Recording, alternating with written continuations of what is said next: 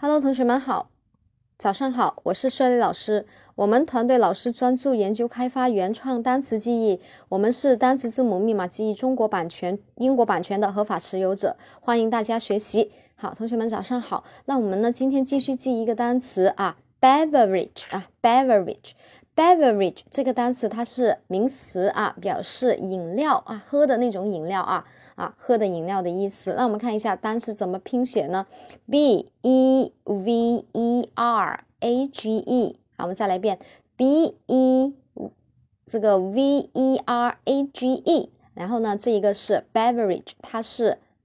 饮料的意思，那我们看看单词怎么样去记啊？看上去好像挺难的啊，如果我们死记它的话，确实是挺难记的。但如果我们用我们的呃字母密码代入和组合记忆法就很简单。来，我们看一下，先找单词认识的 ever，对吧？ever 是什么意思啊？曾经。那后面呢 age，哎，age age，它是表示年龄、年纪。那我们看 b，把它踢出来，我们可以看成是哪一个啊？啊，把它。单个字母代入可以代入成百事可乐，对吧？因为它是饮料嘛，那我们就可以把中文意思和英文的拼写啊，完全的牢牢记在一起了。你看，B 加一个 ever，百事可乐曾经是什么呀？啊，age 我们可以把它看是年龄年纪，那你可以把它看是你童年的时候，或者是你现在年轻的时候啊。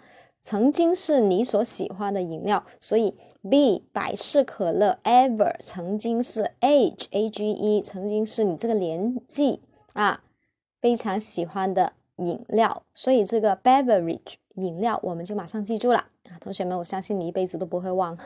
好的，那呃，那我们下节课继续啊，其实单词是非常的有趣的啊，OK，拜拜。